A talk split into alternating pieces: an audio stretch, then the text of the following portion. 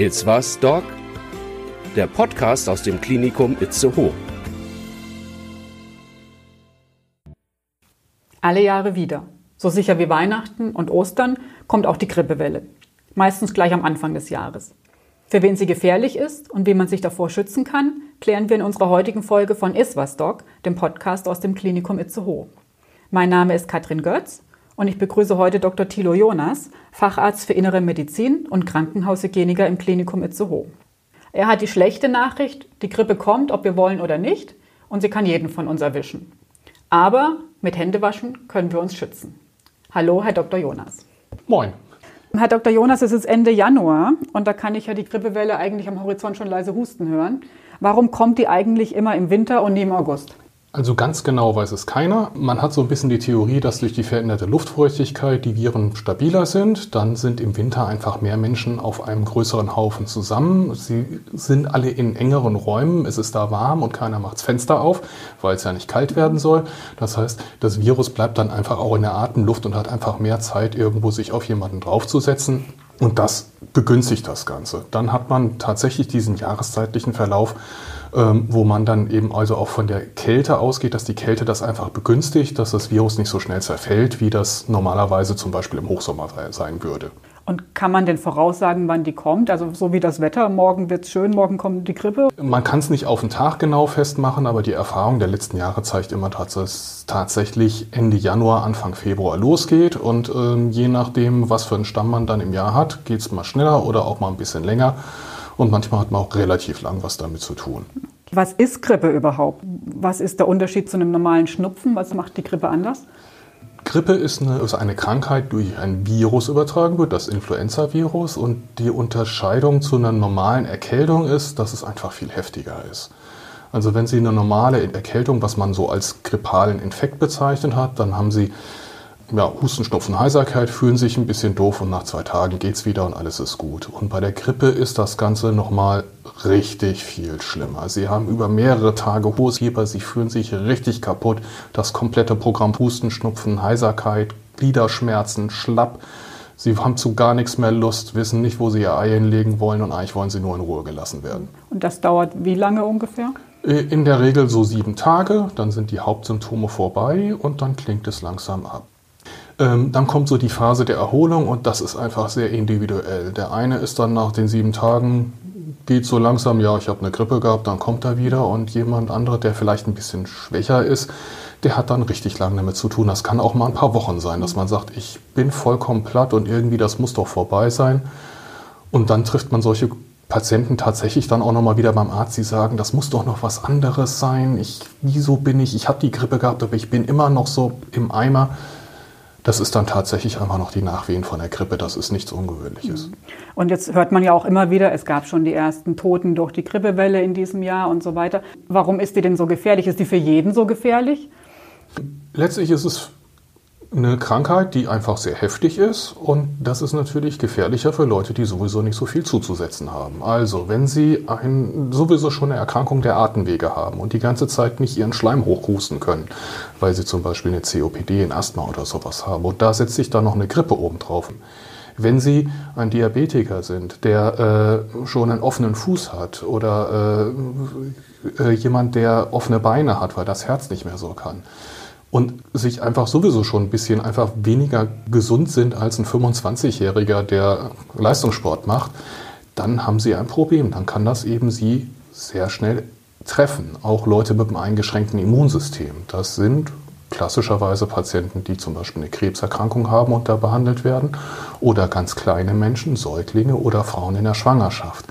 Die sind besonders gefährdet und die kann es dann auch mal richtig hinhauen. Jetzt hatten Sie ja vorhin schon gesagt, Grippe wird durch ähm, Virus ausgelöst. Wie stecke ich mich denn an? Wo kommt das denn her? Das Virus ist letztlich in der Umgebungsluft. Also äh, das ist ein Virus, das sich auf die Schleimhaut setzt und dann irgendwie in den Körper eindringt und dort dann anfängt zu wirken. Schleimhäute haben sie mehrere, natürlich das, was man so als erstes merkt. Im Mund, da ist die Schleimhaut, in der Nase ist die Schleimhaut, aber vergessen Sie wieder auch nicht die Augen. Auch über die Augenschleimhäute können das Grippusvirus aufgenommen werden und dann, wenn Sie es tief einatmen, dann ist es eben gleich in der Lunge. Runterschlucken ist nicht so das Problem, weil da ist Die Magensäure, die macht dann relativ viel platt, aber die Lunge und Nasen, Rachen und Augen, das sind so die Haupteintrittsforten für den Menschen. Und da legt sich das Virus drauf und dann geht's los. Und ist das immer das gleiche Virus oder gibt es da auch mal neue Formen? Es gibt im Grundsatz gibt es die Unterscheidung zwischen Influenza-Virus A und Influenza-Virus B. Beim Influenza-Virus A hat man dann die Unterscheidung H1N1 und so weiter. Das sind Oberflächeneigenschaften, durch die sich das unterscheidet. Wenn Sie das bei Menschen beschreiben würden, würden Sie sagen, nach Haarfarben zum Beispiel. Haar sagen Sie blond, schwarzhaarig, braunhaarig und so weiter. Und dann äh, das andere ist möglicherweise die Farbe von der Tätowierung, die sie sich haben stechen lassen. So, und so haben wir dann 18 verschiedene Haareigenschaften und ich glaube acht verschiedene N-Eigenschaften und mit der Kombination verändert sich das Virus immer. Und dadurch haben wir dann jedes Jahr ein anderes Virus oder einen anderen Virusstamm, der unser Problem ist. Und da ist es so, dass um die Welt verteilt alle Referenzlaboratorien einfach alle Grippeviren immer asservieren und gucken, was ist denn jetzt gerade so dasjenige welches, was jetzt wahrscheinlich der nächste, für den nächsten Ausbruch verantwortlich ist. Und dann stellt man sich entsprechend mit dem Grippeviren-Impfstoff drauf ein und sagt, okay, das und das und das sind die wahrscheinlichsten Fälle und deswegen, das ist, ist so ein bisschen eine Wette. Man wettet drauf, das könnte es sein. Und weil man nicht hundertprozentig sagen kann, der ist es, nimmt man eben auch einen Vierfachimpfstoff. Das heißt aber auch, wenn das immer wieder ein bisschen anders wird, das ist dann nicht wie beim ähm, zum Beispiel Windpocken oder sowas, ich habe das einmal gehabt, dann bin ich durch mit dem Thema, sondern ich kann immer wieder in meinem Leben immer wieder Grippe kriegen. Sie können jeden, jedes Jahr wieder eine neue Grippe kriegen. Beim einen verläuft sie dann eben ein bisschen schlimmer, beim anderen anders. Es ist auch nicht so, dass jede Grippe bei jedem Menschen gleich verläuft. Einer kriegt sie, der andere kriegt sie nicht.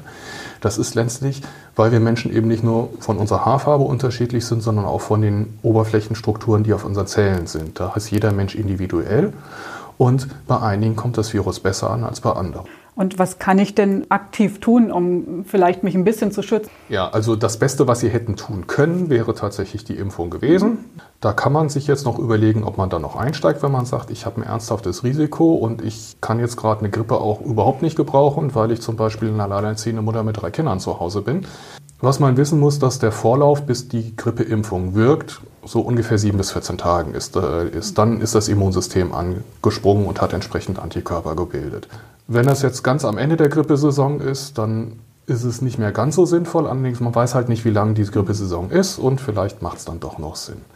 Also Grippeimpfung wäre das Beste, was Sie hätten machen können. Ja, wenn, wenn, ich, wenn, ich, die verpasst habe. Wenn Sie die verpasst haben, ähm, dann können Sie einfach versuchen, die Wahrscheinlichkeit zu senken, dass sie damit in Kontakt kommen. Gut, jetzt können sie nicht zu Hause bleiben. Ich wollte gerade sagen, äh, bis äh, genau. Mai zu Hause bleiben. Ich hätte nichts dagegen, aber. Ja, gut, äh, genau. Homeoffice und alles wird von Amazon gebracht, ja. Und äh, nein.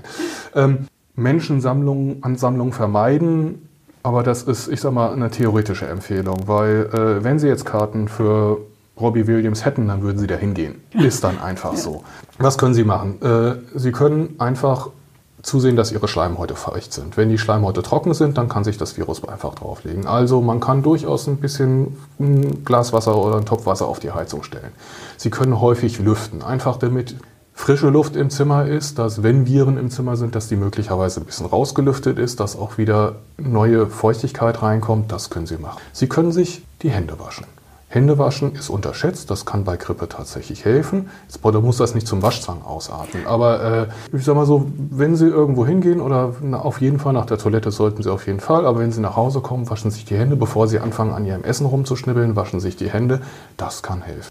Ähm, muss ich die jedes Mal desinfizieren oder reicht waschen? Jetzt kommt der religiöse Krieg. Nein. Ähm, natürlich gibt es viele Menschen, die Ihnen Desinfektionsmittel verkaufen wollen. Das kann helfen, aber wenn Sie sich ein Desinfektionsmittel kaufen, dann kaufen Sie sich eins, das wirkt. Und nicht irgendwas, was Ihnen irgendwie in der Werbung für 99 Prozent aller Viren angepriesen wird, ohne zu beweisen, was es dass es funktioniert. Woher weiß ich denn, welches wirkt? Ja, das ist jetzt, also ich sag mal so, es gibt grob gesagt drei Arten von Händedessen oder Desinfektionsmitteln. Ersten, die sagen, die einfach sagen, wie wirken.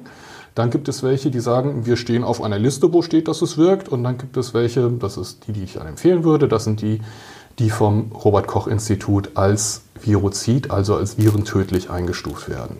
Wenn man jetzt die erste Gruppe nimmt, so nach dem Motto, wir sind gegen 99 Prozent aller Viren wirksam, dann muss man sagen, aha, und wie habt ihr das bewiesen? Wo habt ihr das nachgewiesen? Keine Ahnung, steht da nicht drauf. Von daher kann wirken, kann aber auch nicht wirken, weiß nicht. Dann gibt es Präparate, die sagen, wir stehen auf der IHO-Liste. IHO-Liste ist eine Liste von der chemischen Industrie, wo man draufschreiben kann, wenn man sagt, man hat diese und jene Testverfahren durchlaufen, äh, dann darf man sich da draufsetzen lassen. Das Problem bei dieser Liste ist, dass da teilweise auch Produkte gelistet sind, die nach nicht aktuellen Prüfverfahren gelistet wurden. Das, was ich empfehlen würde, wenn Sie sich entscheiden wollen, dass Sie sich ein Desinfektionsmittel hinnehmen, dann nehmen Sie das, was vom Robert Koch Institut als begrenzt Virozid Plus eingestuft wird. Bei Viren muss man ganz grob unterscheiden zwischen behüllten Viren, die haben so eine Fettschicht drumherum oder so eine Lipidmembran und unbehüllte Viren. Ähm, wenn ein Desinfektionsmittel als Virozid, begrenzt Virozid eingestuft ist, dann macht es nur die, Anführungszeichen, nur die Viren kaputt, die diese Fettmembran haben. Und wenn es Virozid ist, dann macht es alles platt. Denkt sich jeder, hey, ich nehme alles, was alles platt macht. Braucht man nicht. Aus zwei Gründen. Erstens, die Viren, die uns hauptsächlich Probleme machen, sind in den meisten Fällen behüllt, unter anderem das Grippevirus. Wir haben dann aber noch ein paar, die nicht behüllt sind, die uns aber auch gerne Probleme machen. Nämlich zusätzlich zu der Grippesaison kommt gerne auch jetzt auch noch die Durchfallsaison dazu, nämlich mit den Noroviren. Und die werden von den begrenzt Virozid Plus gelisteten Produkten gefasst. Also wenn Sie ein begrenzt Virozid Plus gelistetes Produkt haben, dann haben Sie einerseits was gegen die Grippe und andererseits auch noch bei Noro. Ganz praktisch, wenn man kotzende Kinder im Haus hat. und wo bekomme ich das? Woher weiß ich jetzt, ähm, das ist so eines? Äh, letztlich Apotheke. Apotheke. Ähm, Internet, ja. Gucken Sie im Internet, gucken Sie, was da in der Listung steht. Wenn da steht begrenzt Virozid Plus, sind Sie gut dabei und alles andere können Sie auch ein Räucherstäbchen anzünden. Ähm, kann helfen, man weiß es nicht. Das war jetzt der Teil, wie schütze ich mich davor, mich mhm. anzustecken? Was, was kann ich denn tun, wenn es mich schon erwischt hat, dass ich vielleicht nicht noch mehr dahin raffe? Was Sie machen können, Sie können zu Hause bleiben nicht, ach nach dem Motto, in der Firma ist so viel zu tun, ich muss jetzt unbedingt hin und so weiter. Wenn Sie in der Firma ausfallen, dann ist es vielleicht Mist. Aber wenn Sie hingehen und noch fünf andere anstecken, dann ist es für die Firma unter Umständen tödlich. Also von daher, wenn Sie merken, Sie sind richtig krank, dann bleiben Sie mit dem Hintern daheim. Das ist das Beste, was Sie für sich und Ihre Kollegen tun können. In Ihrem persönlichen Umfeld, was zu Hause angeht, Sie leben halt mit Ihrer Familie zusammen. Da haben Sie wenig Möglichkeiten. Sie können nicht sagen, ich ziehe mich jetzt die nächsten drei Wochen auf den Dachboden zurück. Also was kann man da machen? Man kann sich ordentlich die Hände wischen und äh, dann muss man einfach gucken. Wenn Sie Kinder haben, die Kinder kommen zu Ihnen, ob sie Grippe haben oder nicht. Und wenn die anfangen wollen zu kuscheln, bums, dann ist es so. Gibt es eine Therapie gegen die Grippe, muss man sagen, nichts, was richtig wirkt. Das ist eine virale Erkrankheit. Es gibt einige Medikamente, die man wo man zum Beispiel im Rahmen der Vogelgrippe gedacht hat, das könnte jetzt das Ganze wesentlich beeinflussen. Das äh, können Sie im Zweifelsfall die Krankheitsdauer um ein, zwei Tage verkürzen. Ähm, Sie können nicht das Ding, das Zeug einschmeißen und denken, jetzt bin ich geschützt, dass ich es überhaupt kriege. Das funktioniert nicht. Also so nach dem alten bekannten Spruch, äh, mit Medikament dauert es eine Woche und ohne sieben Tage. Genau das ist es. Okay. Ja. Und was Sie da machen können, legen Sie sich auf die Couch, senken Sie das Fieber, zum Beispiel Paracetamol, und ansonsten warten Sie, was passiert. Husten werden sie haben. Wenn sie husten müssen, Gegenwart von anderen Menschen, dann ist es immer nett, wenn sie in ihren Ärmel reinhusten. Weil wenn sie in die Hände husten, was man natürlich so gelernt hat, ja, da haben sie es, wenn sie es hätten, haben sie es nachher in der Hand. Und wenn sie dann den die Hand geben, ist auch nicht so nett. Wenn sie einmal Taschentücher verwenden, verwenden und dann wegschmeißen, Einfach, dass es nicht rumfliegt, dass es andere Leute nachher nicht noch aufsammeln müssen und dann vielleicht dadurch dann nachher sich das einsetzt. Das kann ich jetzt alles machen, wenn ich schon weiß, dass ich die Grippe habe. Mhm. Woher weiß ich es denn eigentlich? Ähm, woher weiß ich denn jetzt, das ist jetzt die Grippe? Kann ich das selber irgendwie rausfinden oder kann das nur der Arzt rausfinden? Ich sag mal so, in den meisten Fällen ist auch für den Hausarzt die Grippe eine klinische Diagnose. Ja? Also der guckt sich das an und sagt, okay, dem geht es so schlecht, das ist eine Grippe. Peng. Theoretisch besteht die Möglichkeit, dass man einen Abstrich macht und dann das guckt, ob das Virus oder die Erbinformation des Virus nachgewiesen werden kann. Das machen wir hier im Krankenhaus bei Patienten, die der Grippe verdächtig sind, einfach weil wir gucken müssen, können wir den Patienten zu anderen Patienten legen oder müssen wir den isolieren? Sprich, müssen wir den so allein legen, dass er nicht noch andere Patienten anstecken kann. Das wird der Hausarzt in den meisten Fällen nicht machen, weil es hat für ihn keine Konsequenz. Ja. Er sagt, okay, bleiben Sie zu Hause und fertig. Und letztlich braucht man es auch nicht zwingend wissen. Wenn es Ihnen richtig dreckig geht, dann wird es in aller Wahrscheinlichkeit nach einer Grippe sein.